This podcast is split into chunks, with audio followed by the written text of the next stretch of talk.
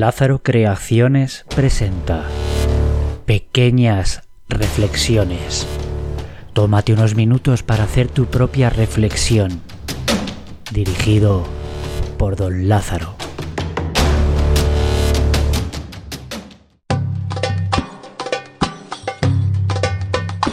Cuenta una leyenda árabe muy antigua que una vez dos amigos emprendieron juntos un viaje por el desierto.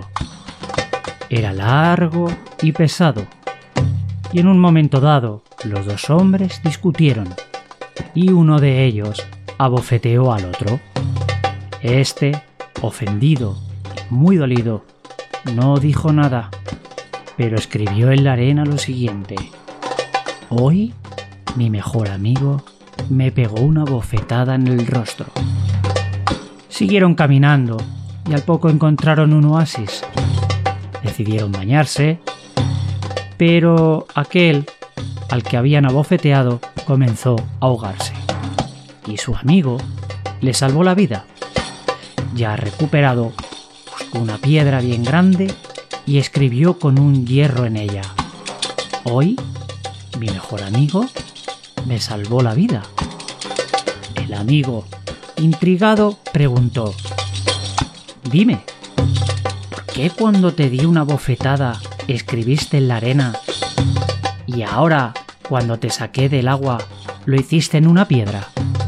El otro hombre, sonriendo, dijo, Cuando un amigo nos ofenda, debemos escribirlo siempre en la arena, para que el viento del perdón y del olvido borre la ofensa por completo. Pero cuando un amigo te ofrezca algo grandioso, debemos grabarlo en una piedra para que pueda quedar bien grabado en la memoria del corazón y nada ni nadie pueda borrarlo jamás.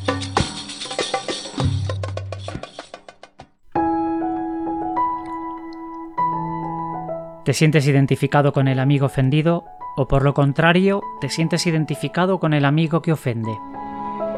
Este es un cuento árabe que habla sobre la amistad, el perdón, sobre el ser agradecido.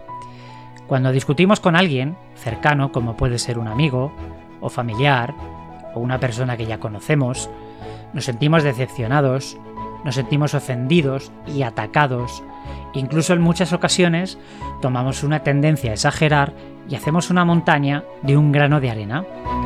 Lo que es seguro es que cuando estamos enfadados en la gran mayoría de las ocasiones, decimos cosas que no queremos decir, o por el contrario, si es lo que queremos decir, pero no es la forma más correcta de decirlo.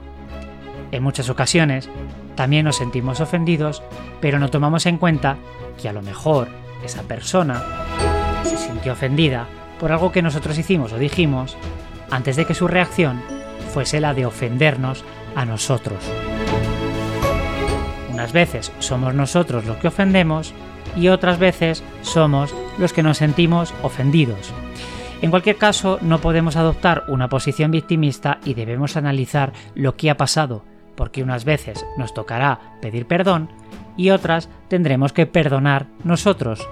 La gran mayoría de las veces nos dejamos llevar por nuestro momento de enfado y hacemos que un pequeño problema con una fácil solución pase a convertirse en un problema que nos hace alejarnos por un tiempo o incluso para siempre de una persona cuando a lo mejor no tenía ninguna importancia. La mayoría de las personas tenemos un escudo protector que nos hace reaccionar cuando una situación puede dañarnos. Por eso muchas veces ninguna de las dos partes consigue entenderse. Porque estamos más centrados en protegernos ante lo que consideramos un ataque o una amenaza cuando quizá deberíamos escuchar y entender a la otra persona para poder así encontrar una solución entre ambas partes. En el momento del enfado no nos acordamos de los recuerdos, las vivencias o todo lo que esa persona haya hecho por nosotros. Cuando poco a poco vamos volviendo a la calma, es cuando echamos de menos estar con esa persona, hablar con esa persona, y echamos de menos poder vivir más momentos a su lado y echamos de menos todos los momentos buenos que hemos vivido juntos. Es más, seguro que estás mirando el móvil para ver si te ha escrito, si te ha llamado, o incluso tú quieres dar el primer paso, pero no te atreves por miedo al rechazo o a la reacción de esa persona.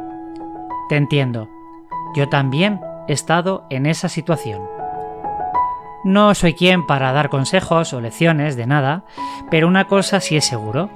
Muchas veces cuando nos sentimos ofendidos por algo que tiene tan poca importancia, si perdonamos y olvidamos lo que ha pasado, si dejamos que el viento lo borre de la arena del desierto, daremos la oportunidad a que sigan pasando cosas y que dejaremos grabado en la memoria del corazón, donde ningún viento lo podrá borrar jamás.